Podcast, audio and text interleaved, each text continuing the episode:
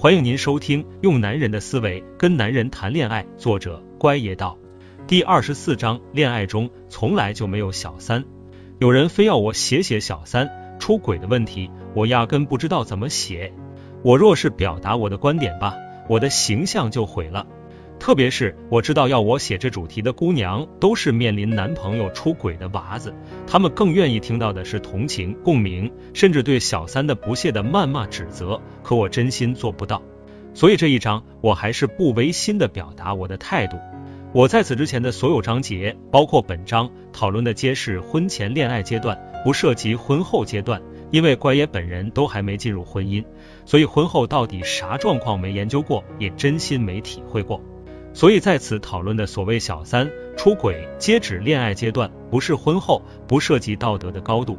其实我真心觉得，婚前是没有所谓的小三的，每个人都是恋爱自由的，每个人都有选择的权利。不是说他今天跟你谈恋爱了，就必须跟你走完人生的。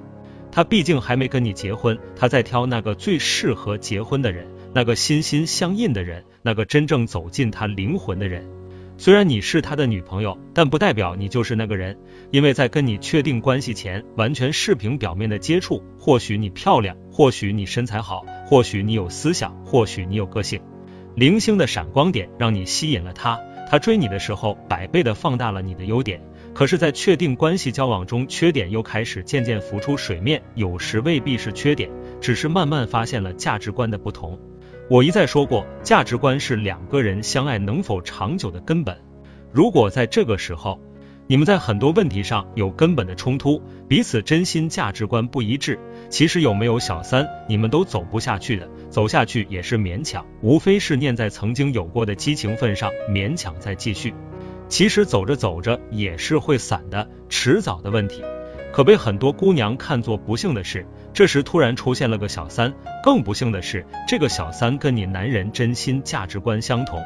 姑娘怨啊恨啊，心里对小三无比的咬牙切齿。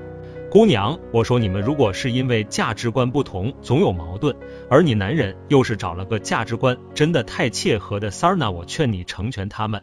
因为无论你再闹再挽回，你都改变不了自己的价值观，无法真正走进这个男人的心，成为他的灵魂伴侣，早分早投胎。你成全了他们，也成全了自己。你好早点去找与你价值观相同的灵魂伴侣，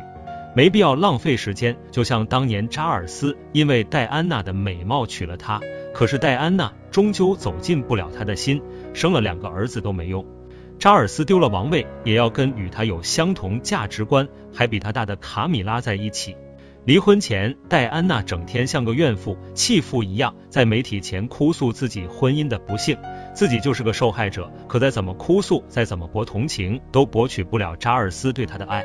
离婚后，戴安娜反而生活的更幸福、快乐、更充实。所以说早分早幸福，你该感谢三儿。他虽然让你有了短暂的痛苦，可他更是催化剂，逼迫你追求你的灵魂伴侣，追求你的真正幸福，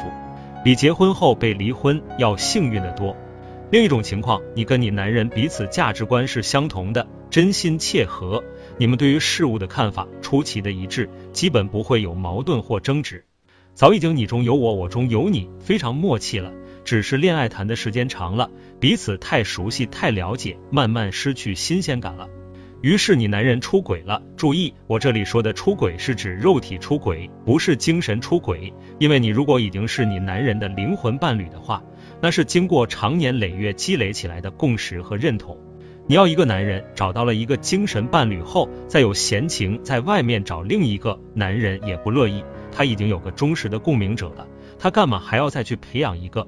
男人精神出轨，往往是因为自己的女人不是自己精神上的共鸣、认同、欣赏者，他才要在外面找认同、欣赏的，否则他才没那么空，也没那么多的精神需求，把同样的话重复两遍呢。所以这种情况下，男人出轨百分之九十九是肉体出轨，就是图肉体的新鲜感。为什么当年希拉里能原谅克林顿？就是因为他们共同的价值观、共同的政治理想起了决定性的作用，并不是说希拉里维持表面和谐、做做样子给大众看，而是他明白他跟克林顿的携手终老能为他们的共同理想带来最大的胜利。至于克林顿外面找情妇或者性伙伴，与他们的理想比起来又算什么呢？根本不足以破坏理想，破坏婚姻。在比较下上段说的戴安娜跟查尔斯，结果为什么截然不同？明白了吧？小三其实根本不足以破坏感情，不同的价值观才是罪魁祸首。你跟你的男人若价值观相同，又同时在共同成长，真不用太在意三不三的，威胁不到你们的感情。当然，你面子上还是要对你男人做点规矩的，还是要表明你的生气与不高兴的。一来让你男人觉得你在吃醋，你在乎他，他心里偷偷得意；二来是让他自己对自己的行为有所节制，也保护姑娘你的健康。还有一种情况是我之前说的，姑娘一谈恋爱自己就不写续集了，完全把自己的生活、生命压在这个男人身上，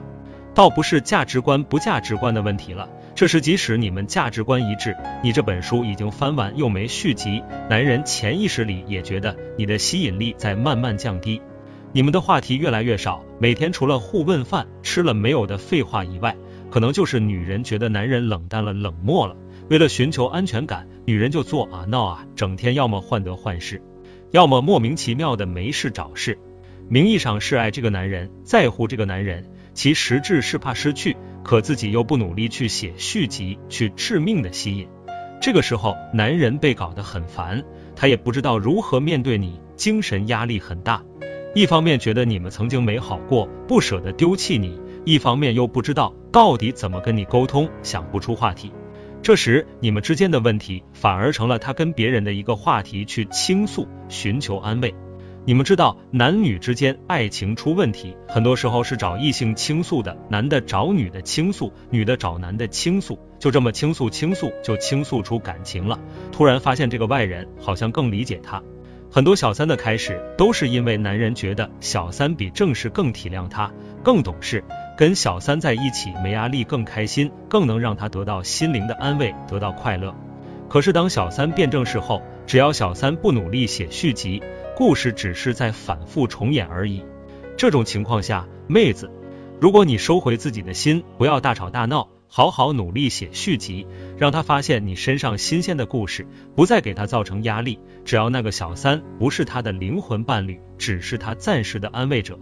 那随着他对小三新鲜感的减少和他们价值观的不同，因为你的改变。他对小三倾诉的话题也会越来越少，甚至他会内疚。他回到你身边是绝对可能的。